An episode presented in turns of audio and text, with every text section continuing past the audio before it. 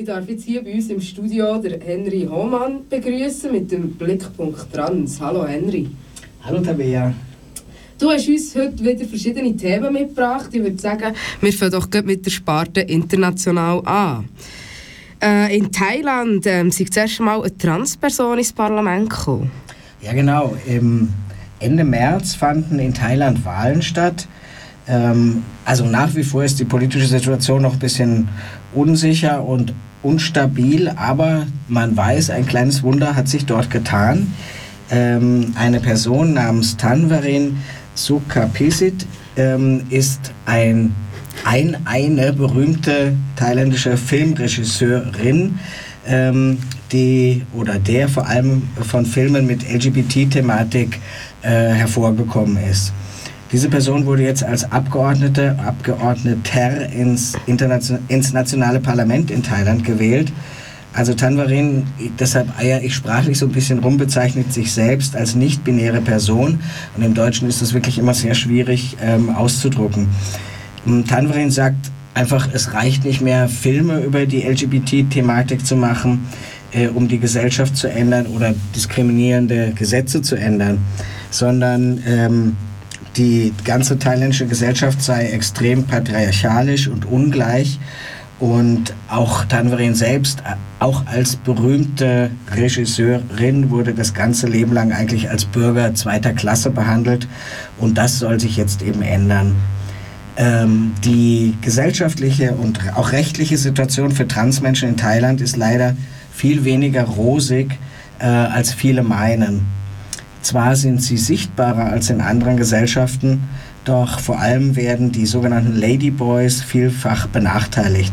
Sie dürfen zum Beispiel nur bestimmte Jobs haben und werden regelmäßig diskriminiert.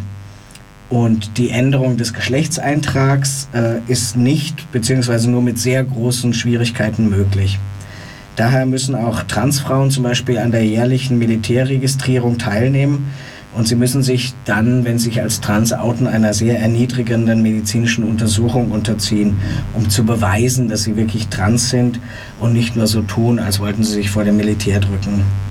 Außerdem dürfen sie in Thailand weder heiraten als Transpersonen noch Kinder adoptieren. Für Tanverin als ähm, ja, Abgeordnete oder Abgeordneter wird es in der politischen Arbeit im Parlament jetzt vor allem darum gehen, die Änderung des Personenstands und auch von Ehegesetzen anzugehen und das Trans-Thema überhaupt ähm, zum Beispiel in der schulischen Aufklärung mit einzubringen. Nach Thailand kommen wir nach England. Ähm, in England hat der Vater, der ein Kind geboren gesagt, dass eine Schwangerschaft ihn nicht weniger zum Mann macht. Ja, genau. Das klingt ja erstmal so ein bisschen, hm, äh, was heißt das jetzt? Also, Freddie McConnell ist äh, ein Journalist äh, beim englischen Guardian und er hat vor etwa einem Jahr einen Sohn geboren. Die Zeit der Schwangerschaft und die Geburt wurde damals von einem Filmteam begleitet und der daraus entstandene Doc-Film ähm, hat dies genau dieses Wochenende Weltpremiere auf einem Filmfestival in England. Der Film heißt charmanterweise Seahorse, also Seepferdchen, äh, weil bei den Seepferdchen die Männchen den Nachwuchs austragen. Wir hören ja häufig von Transmännern, die ein Baby gebären und die Reaktionen der Umwelt wie auch der Medien sind immer recht ähnlich. Also von Sensationslüsternheit über Abscheu und Unverständnis hört man eigentlich alles.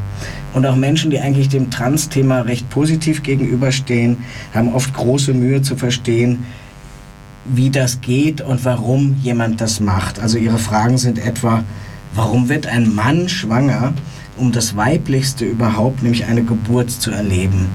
Oder ist ein Mann, der weibliche Geschlechtsorgane hat, überhaupt ein Mann? Also es wird einem das Mannsein abgesprochen. Ähm, eben diesen Punkt bezweifeln nach wie vor viele Menschen, die das Geschlecht nur und ausschließlich am Körper und insbesondere an den Geschlechtsorganen festmachen.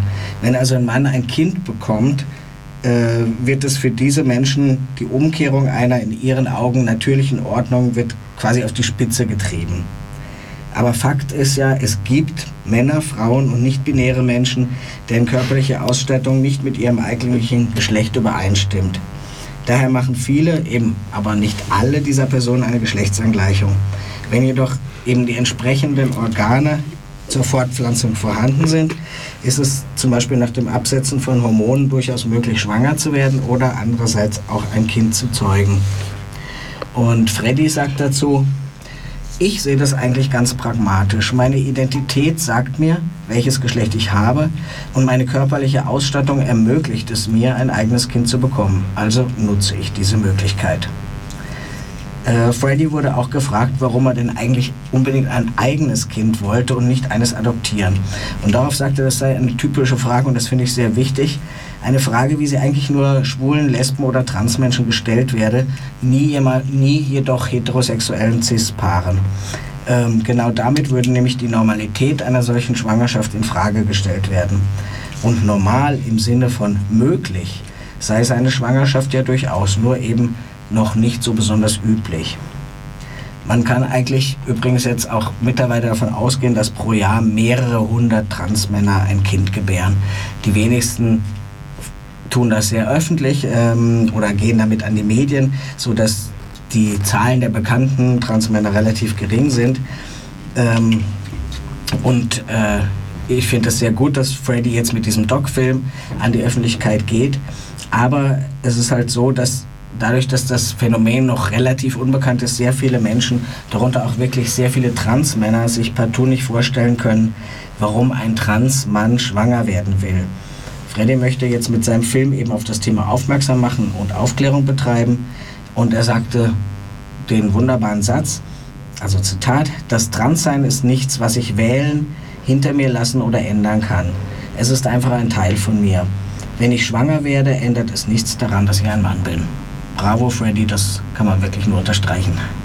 Das ist definitiv so. Aus England kommen wir jetzt nach Deutschland. In Deutschland kann man mit dem neuen Gesetz schneller den Geschlechtseintrag ändern. Warum und wie funktioniert das? Ja, also in Deutschland gibt es seit Anfang des Jahres ein neues Gesetz, das es Menschen mit einer Variante der Geschlechtsentwicklung ermöglicht, ihren Personenstand zu ändern, auf weiblich, männlich oder auch divers. Ähm, Sie brauchen dazu nur eine kleine Bescheinigung, die bestätigt, dass eine solche Variante vorliegt. Und Variante der Geschlechtsentwicklung, das heißt eigentlich, dass damit intergeschlechtliche Personen gemeint sind. Ähm, nach einer juristisch abgesicherten Empfehlung des Deutschen Lesben- und Schwulenverbands nutzen jedoch offenbar überwiegend Transpersonen diese Möglichkeit, ihren Geschlechtseintrag ähm, schnell und unbürokratisch ändern zu können.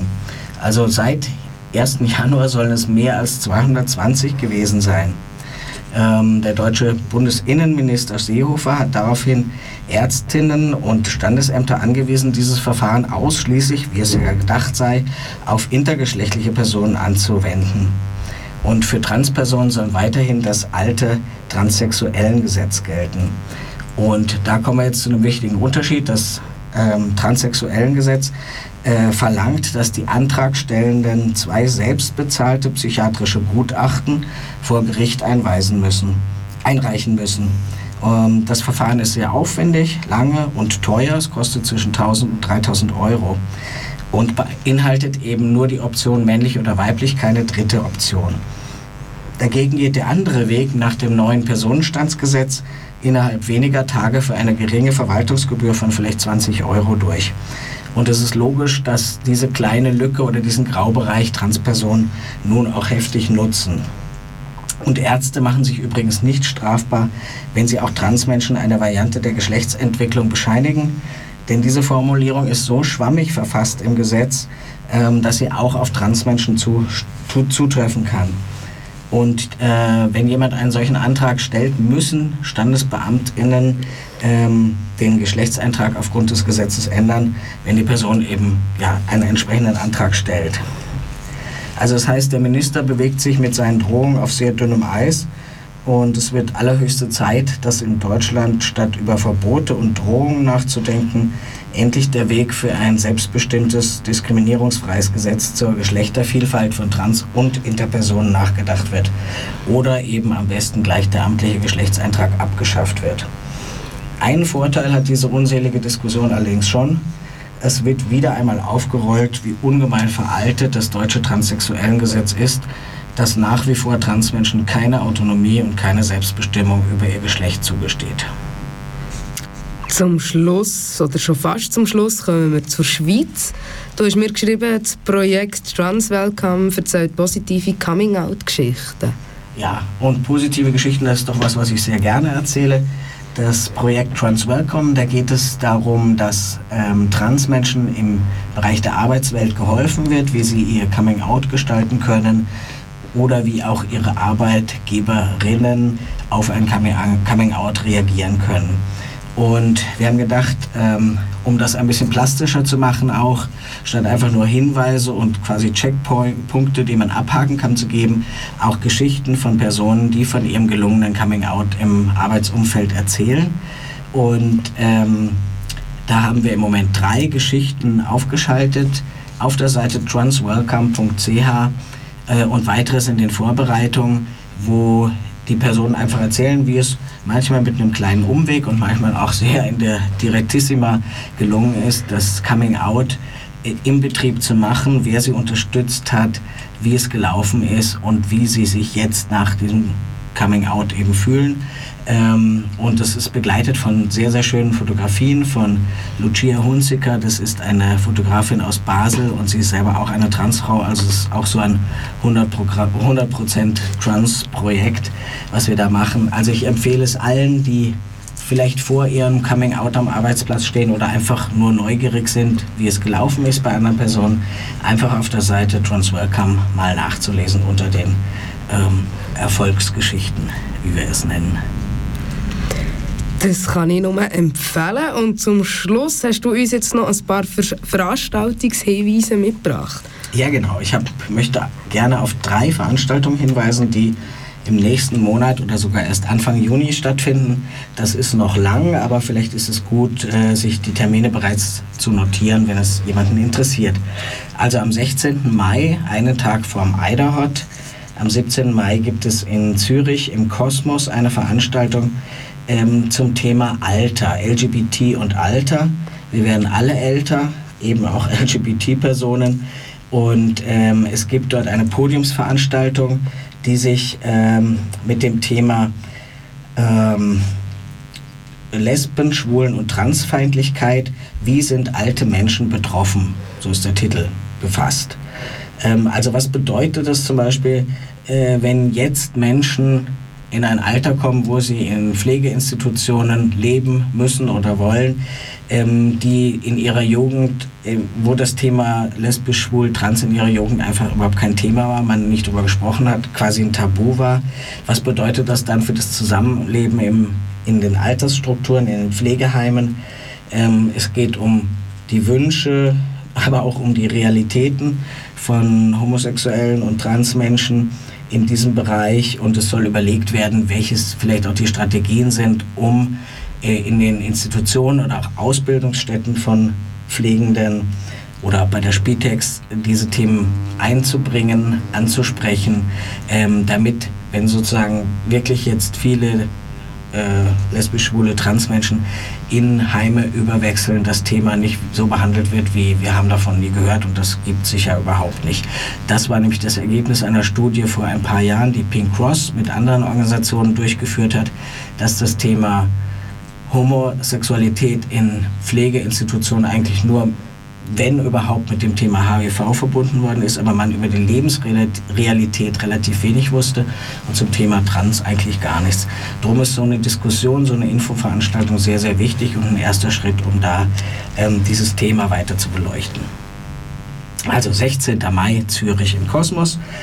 Dann möchte ich gerne auf zwei Lesungen hinweisen. Ähm, aus dem Buch mein Weg von einer weißen Frau zu einem jungen Mann mit Migrationshintergrund. Das Buch hat geschrieben ein äh, französisch, französisch und deutschsprachiger Autor aus Berlin, Jérôme Robinet, ähm, der am 23. Mai im L200 in Zürich und am 24. Mai bei Queerbooks in Bern lesen wird aus seinem Buch. Er redet über seine Transition. Er redet darüber, was einen Mann zu einem Mann macht oder eine Frau zu einem Frau, einer Frau. Ähm, er erzählt sehr witzig über seine eigene Transition und auch wie er gesellschaftlich wahrgenommen wird. Ähm, er schreibt zum Beispiel, dass mit dem Beginn des Bartwuchses, mit den Veränderungen seines Körpers, wird er auf der Straße auf einmal auf Arabisch angesprochen.